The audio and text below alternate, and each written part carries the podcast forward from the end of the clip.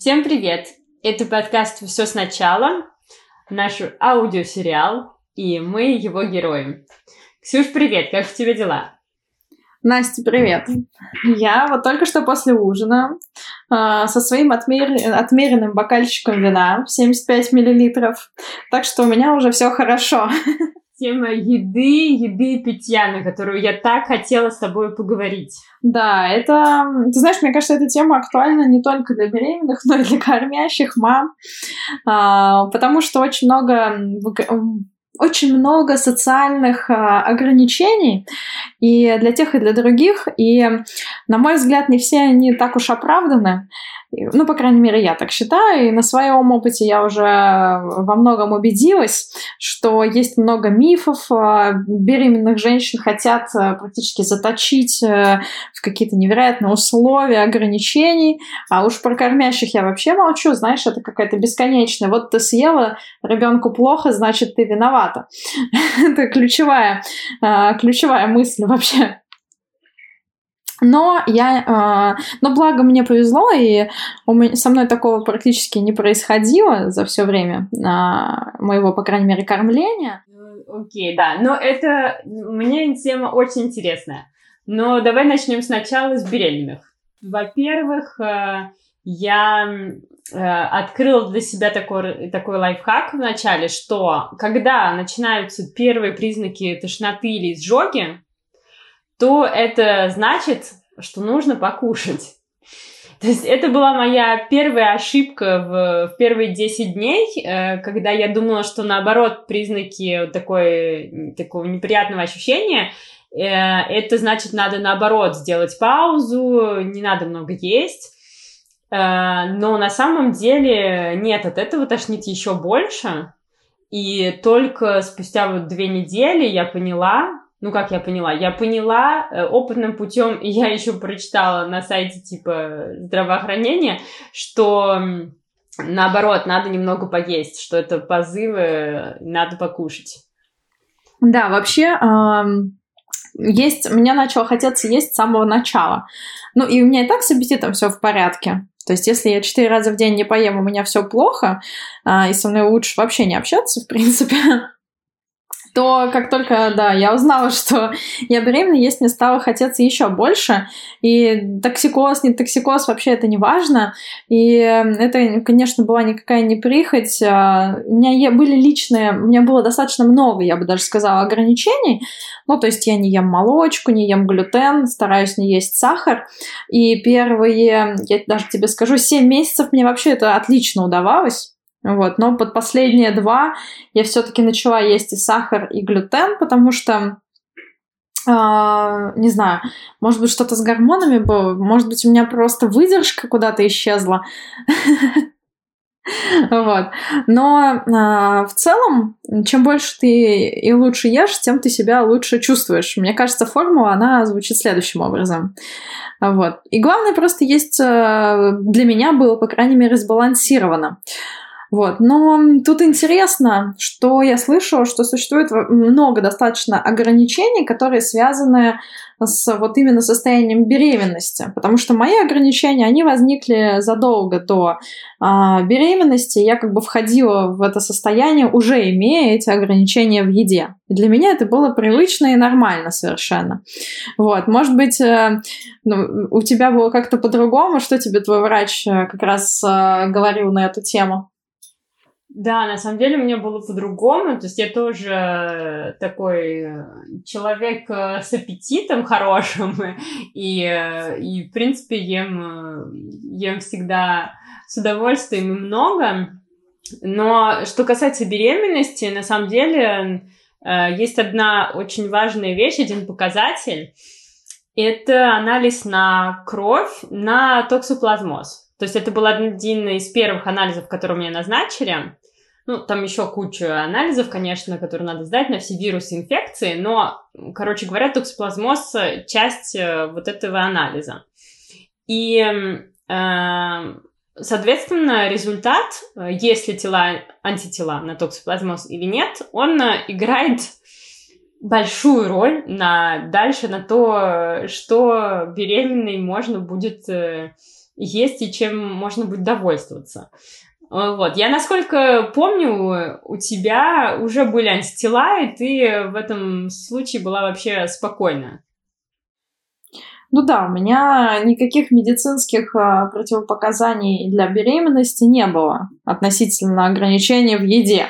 Вот. И врач мне как раз наоборот говорила, я даже немножко есть э, э, творожок, но вот поскольку я молочку не ем, конечно, никакой творог я не ела. Но я не стала ее расстраивать. Понятно. Ну вот э, токсоплазмоз это такая бактерия, которая в основном передается через контакт с кошками, но на самом деле она может быть повсюду, то есть в непрожаренном мясе, в непрожаренной рыбе, а, в земле, соответственно, продуктов, которые касаются земли, там каких-то овощей, салатов.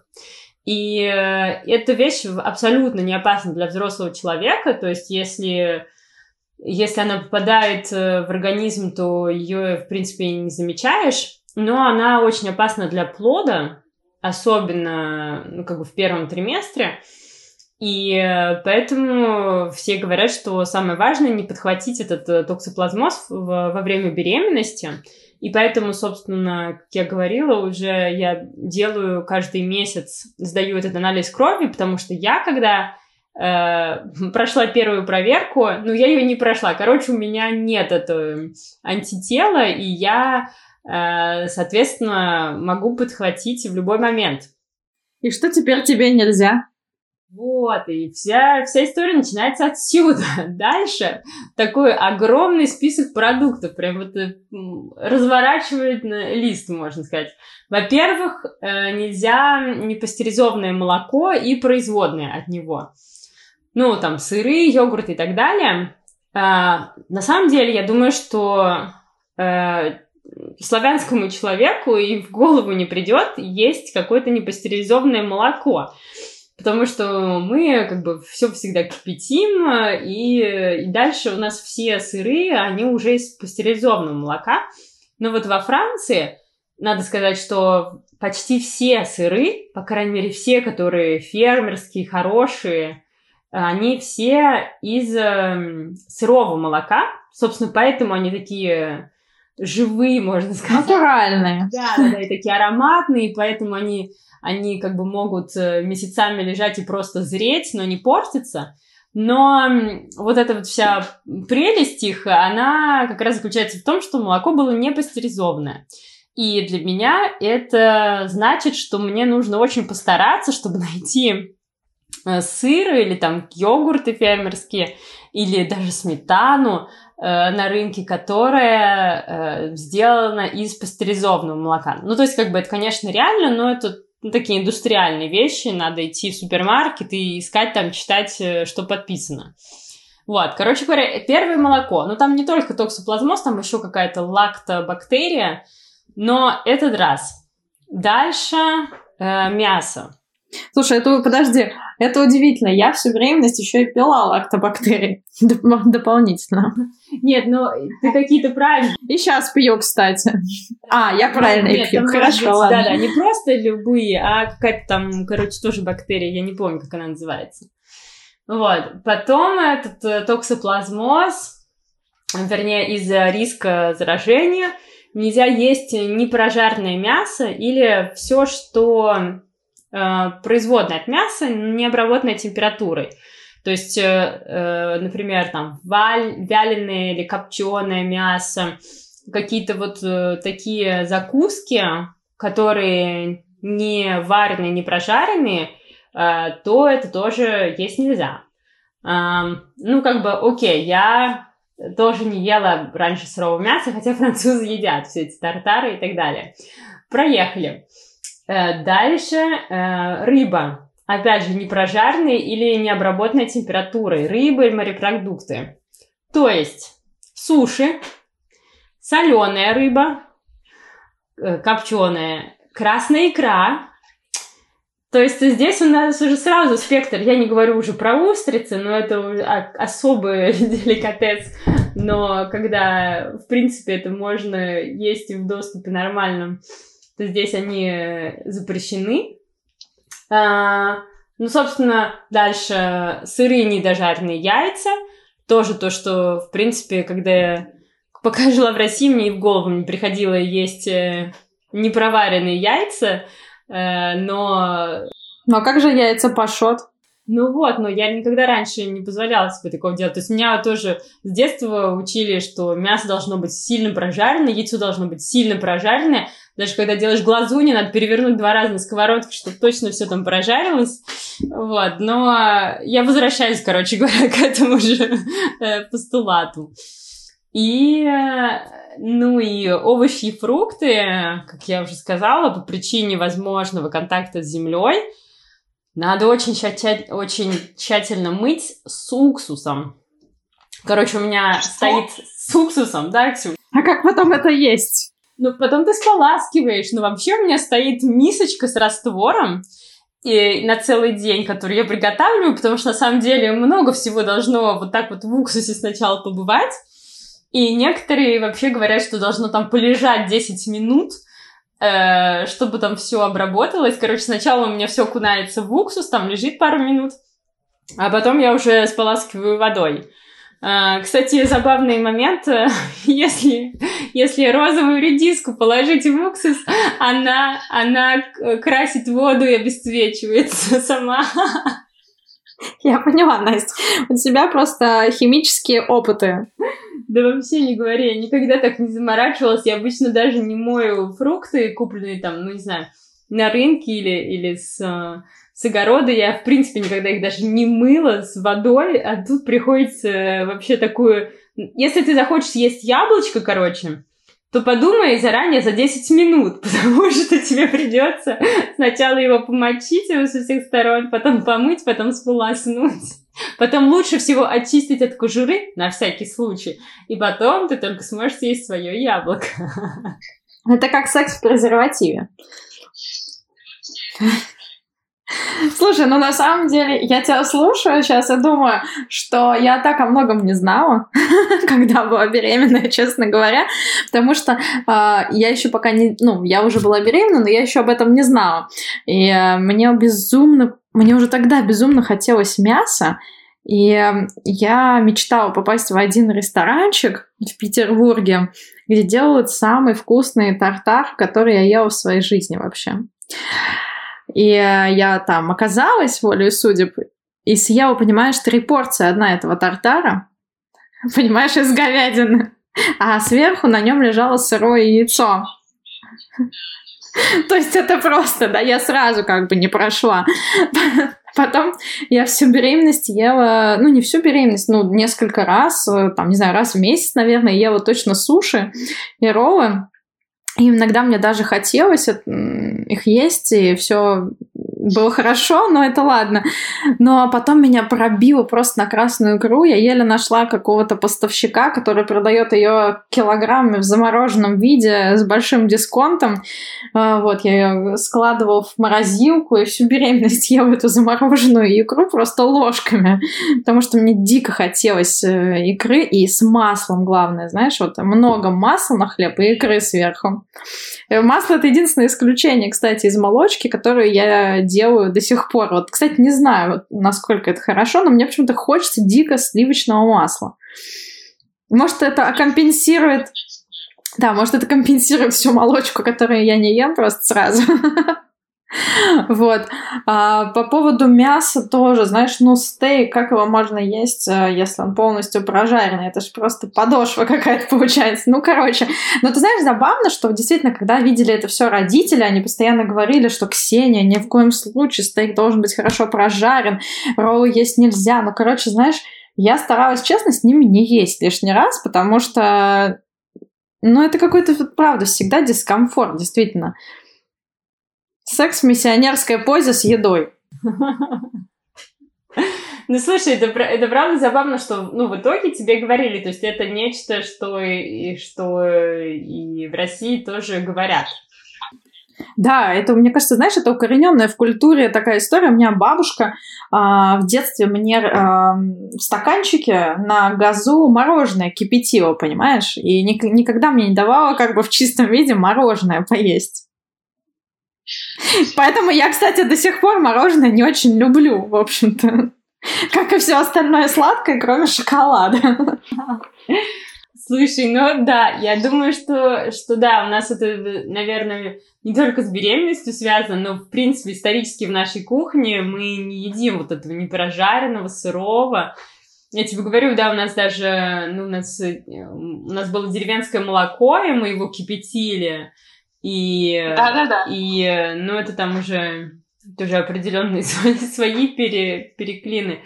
Но да, все, я тебе говорю, даже, даже, даже глазунью на 33 раза переверну, чтобы точно, точно, точно там чего-то не было. Ну, плюс еще, наверное, все-таки, когда э, нет уверенности полной в санитарных условиях, там, чтобы точно животные не болели, поэтому это все исторически про, прожаривается, проваривается. Но это, слушай, я тебя, я вот думаю и, и завидую тебе, потому что про икру, например, я... Это была моя отдельная история. Я... Купила... Это что за история? Да, я купила, э, как бы изначально не подумав, но я купила себе такую нормальную баночку большую красной икры. И потом я уже начала искать информацию. И на самом деле, когда я начала искать информацию, я начала искать как ты понимаешь, эм, интересующую меня точку зрения, чтобы мне сказали, да, конечно, ее можно есть, такое оправдание. Но я искала в итоге на русском э, и на французском информацию. Я обычно ищу только на проверенных сайтах какие-то вещи, и, и на французском как бы меньше, э, меньше просто отдельно взятых мнений, но, э, как ты понимаешь, для французов красный экран не является такой уж обязательной частью стола, поэтому они пишут мало. Но я не думаю, что в России тоже красная икра является обязательной частью стола. Просто это, знаешь, какая-то фишка во время беременности. Нет, нет, все-таки на, на русских сайтах намного больше и чаще говорят про икру. Ну, короче говоря, я не находила, не находила оправдания, находила и, и аргументы за и против и аргументы, что это вообще очень круто, там столько омега-3 и так далее, что надо их есть беременным, и с другой стороны, что нет, потому что потому что это тоже производная от рыбы, там все очень нежное, и это, если какое-то маломальское изменение температуры, то там тоже могут быть бактерии. Короче говоря, я вот э, воспользуюсь твоим лайфхаком, я просто заморожу эту икру, Не-не-не, подожди, все-таки лайфхак состоит в том, чтобы э, игра, ну, нельзя игру перезамораживать. То есть игру ну, замораживают в промышленных масштабах, и в заморозке она хранится, но после первой разморозки ее второй раз нельзя замораживать. Понятно, ну, моя не замороженная, моя была, ну как, не то что свежая, но просто в баночке, ее никогда не замораживали, поэтому если я ее один раз заморожу, и там заморозятся все бактерии, если они там были, и когда я разморожу, то я смогу просто ее сразу съесть и все. Ну, только так, да-да-да, я думаю. Слушай, а какие у тебя были... Были ли у тебя какие-то вот странности во вкусовых предпочтениях? Потому что мы говорили про ограничения, а вот прям какие-то такие... Ну, вот ты сказала про икру, да. Это, ну, не то, что странность, но килограммами действительно можно оправдание найти только в период беременности. Да, у меня было топ, прям топчик такой. Это икра, это квашеная капуста. Я ее ела просто банками. Ем до сих пор, кстати, не, вообще не могу остановиться просто. То есть неважно, что я ем, в течение дня на три раза в день я обязательно ем это с квашеной капустой.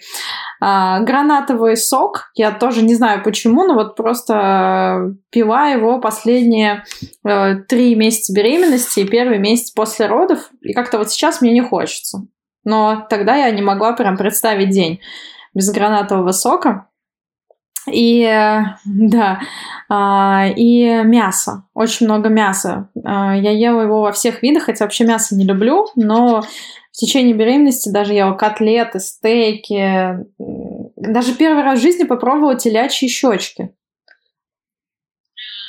Вот никогда в жизни не пробовала телячьи щечки, вот попробовала, понимаешь? вот. И ну, наверное, вот этот такой... А, и яблоки, зеленые яблоки. Я ела их просто килограммами тоже. Вот. И еще из фруктов э, каждый день съедала по целому грейпфруту. Мне кажется, слушай, из того, что ты говоришь, это как раз вот входит практически в, э, в рекомендацию французского здравоохранения для беременных. Ну, только ты молочки не ела, а вообще пиш, там написано, э, что нужно есть э, молочные продукты для кальция, нужно есть протеины, то есть мясо или, или рыбу два раза в неделю, и надо есть 5 овощей и фруктов в день. И на самом деле, ну, плюс там еще какие-то там э, важные крупы, но когда, в принципе, начинаешь, э, начинаешь следовать этим, этим рекомендациям, во-первых, понимаешь, что есть надо много, потому что все, умести вот это вот все. Причем там написано, сколько порций, там прям, не знаю, Э, по-моему, две порции молочки, две порции мяса, какие-то такие вещи. Я не знаю, что значит порция. Вот, но у тебя было, видимо, как раз именно что организм хотел, он хотел там протеины, хотел мясо, было мясо, хотел витаминов э, С в квашеной капусте получить, гранат там тоже. Ну да, но я еще догонялась витаминчиками с iHerb, конечно же, понимаешь, у меня была такая банка, в которой был комплекс витаминный, и, и я еще сверху допивала каждого отдельного витамина, ну то есть, чтобы то, что я ем, это для удовольствия, понимаешь, а витамины все-таки для для уверенности, да. да. Ну, согласна, я тоже, на самом деле, пью витамины, такой комплекс, Э, чтобы не думалось. Но, но у меня э, нет какой-то такой одной большой любви, но действительно я намного чаще хочу мяса. Э, прям если, теперь, если я не съем в день мясо, то, то я просто не могу. У меня, у меня начинается вот эта вот э, тошнота. То есть мне нужно что-то такое серьезное. То есть я когда чувствую, э, что что-то такое начинается, думаю, окей, хорошо, я съем йогурт. Окей, нет, тебе, тебе не хватает, ты еще хочешь, окей, ну давай я съем яблочко. И в конце концов, ладно, я поняла, пойду пожарю себе мясо. Пойду сделать себе котлетку. Ну, да, да. Это, это какой-то внутренний позыв, ничего с этим не поделаешь. Поэтому мясо, да, и э, на самом деле гранатовый сок тоже, не поверишь, я тоже покупаю литрами гранатовый сок. Мне кажется, там действительно очень важные витамины какие-то. Короче говоря, в этом мы сошлись. О, да, видимо, на самом деле, да. А, а, на самом, но мне, для меня, вот честно, самое-самое сложное было отказаться от а, вина. Потому что вино это мой стиль жизни, это то, что я действительно люблю, и а, не отношусь даже к этому как к алкоголю, отношусь к этому как а, ну, к натуральному продукту. И там день без вина, ну да, мне, может быть, нужно немного, там фужерчик, ну, иногда два, в зависимости от настроения. Это, конечно, день прошел зря. Ну, вот в течение беременности я делала максимум два глотка вина. Хотя а, одна моя подруга, которая жила в Швейцарии, мне сказала, что ей даже врач рекомендовала 100 грамм красного вина пить каждый день за ужином, чтобы гемоглобин сохранять в норме. Но она выполняла ее рекомендацию, и врач каждый раз ей говорил, что она большая молодец, а, что она пьет 100 грамм красного вина, и вот как бы все отлично у нее работает. Вот под это, под, с этой историей как бы мне удалось, а, собственно, пить хотя бы два глотка. Вот. Так что да, спасибо большое. Но сейчас а, как-то я стала поспокойнее и, в общем, тоже поговорила со всеми своими друзьями, а, кто же вот в странах, где с вином как-то дела обстоят получше, чем в России. Все говорят, что да, все пьют, просто сначала кормят или сцеживаются, потом наливают себе фужерчик вина, пьют, и логика очень простая. Пока ты чувствуешь опьянение, кормить нельзя. Пока ты опьянение, как только опьянение уходит, значит, алкоголь выветрился из крови, кормить э, можно, да, ну, и не нужно сцеживать это вино, о, это вино, господи, хорошо бы сцеживать вино бы, сцеживать это молоко, да, да, ну, я не это, это, знаешь, как, конечно, это не в формате рекомендаций всем желающим, но это мой выбор, и эм, меня, мне настолько от этого лучше и настолько хорошо проходит, э, благодаря этому, я считаю, первые вот эти месяцы после родов, потому что если бы я еще не пила вино, и мне кажется, и у меня бы депрессия точно началась.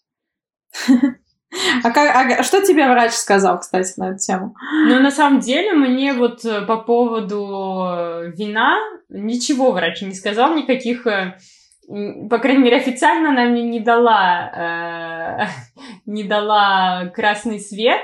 И когда, в принципе, общаешься с, э, с людьми вокруг, я вот вчера разговаривала с коллегой, э, как раз тоже ему сказала, что, что я беременна первый раз, и и он, эм, э, папа двух маленьких девочек, э, тоже сразу мне сказал, чтобы я спокойно, абсолютно жила, делала, э, что хочу, и что окей, там, алко алкоголь все рекомендуют отказываться, но мы же понимаем, что мы это в меру делать можно, и нет ничего